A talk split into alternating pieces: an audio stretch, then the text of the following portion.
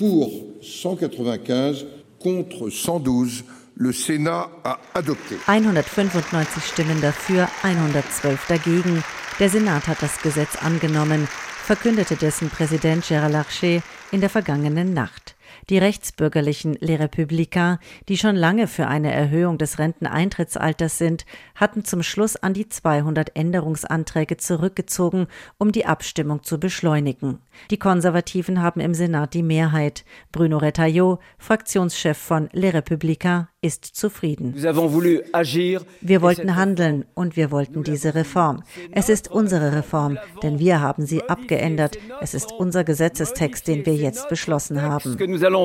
Tatsächlich haben die Konservativen im Senat mehrere Änderungen an dem neuen Gesetz zur Rente angebracht, dessen Kern aber, die Erhöhung des Rentenalters von 62 auf 64 Jahre, bleibt unverändert.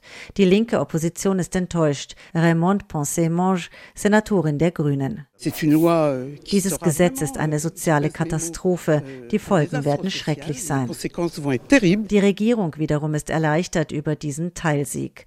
Premierministerin Born erklärt gegenüber der Nachrichtenagentur AFP, eine wichtige Etappe ist geschafft. Sie sei überzeugt, dass es eine parlamentarische Mehrheit gebe, um die Reform durchzusetzen. Arbeitsminister Olivier Dussopt richtet den Blick nach vorn. Euh, Im Senat haben wir mit allen Fraktionen zusammengearbeitet, die das wollten. Wir werden weiter diskutieren mit einem Ziel, dass wir eine Mehrheit in beiden Parlamentskammern bekommen. Am Mittwoch soll ein Vermittlungsausschuss von Mitgliedern aus beiden Parlamentskammern zusammenkommen. Wenn dieser sich auf einen Gesetzestext einigt, könnten am Donnerstag erneut der Senat und dann die Nationalversammlung darüber abstimmen. Die Mehrheit im Vermittlungsausschuss werden die Befürworter der Rentenreform stellen. Der Senat dürfte dem Text wieder zustimmen. In der Nationalversammlung aber, wo die Regierung keine absolute Mehrheit hat, sieht das anders aus. Auch hier bräuchte die Regierung die Stimmen der Republikaner. An die 20 Abgeordneten der Konservativen jedoch drohen, das Gesetz abzulehnen. Sie fordern, mehr Menschen mit langen Berufslaufbahnen in die Ausnahmeregeln der Rente mit 64 einzubeziehen. Die Regierung ringt um jede Stimme. Sie kann die Reform zwar mit Hilfe des speziellen Verfassungsartikels 49.3 auch ohne Parlamentsabstimmung per Verordnung durchsetzen, dann aber droht ihr ein Misstrauensvotum der Opposition.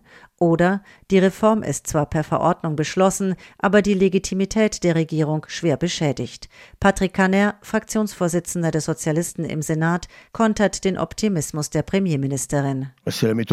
Elisabeth Born redet es sich schön, aber in der Nationalversammlung wird es für die Regierung russisches Roulette oder die dicke Bertha. Das heißt, die Regierung wendet den Verfassungsartikel 49.3 an. Laurent Berger, Chef von Frankreichs größtem Gewerkschaftsbund CFDT, verweist auf die anhaltenden Proteste und Streiks der letzten Tage sowie auf die Umfragen. Die große Mehrheit im Land will die Reform nicht haben.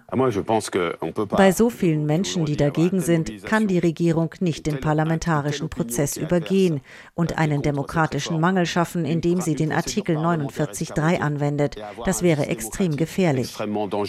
Die Demonstrationen könnten in Wut umschlagen, warnt Berger. Für Mittwoch rufen die Gewerkschaften wieder zu Protesten auf.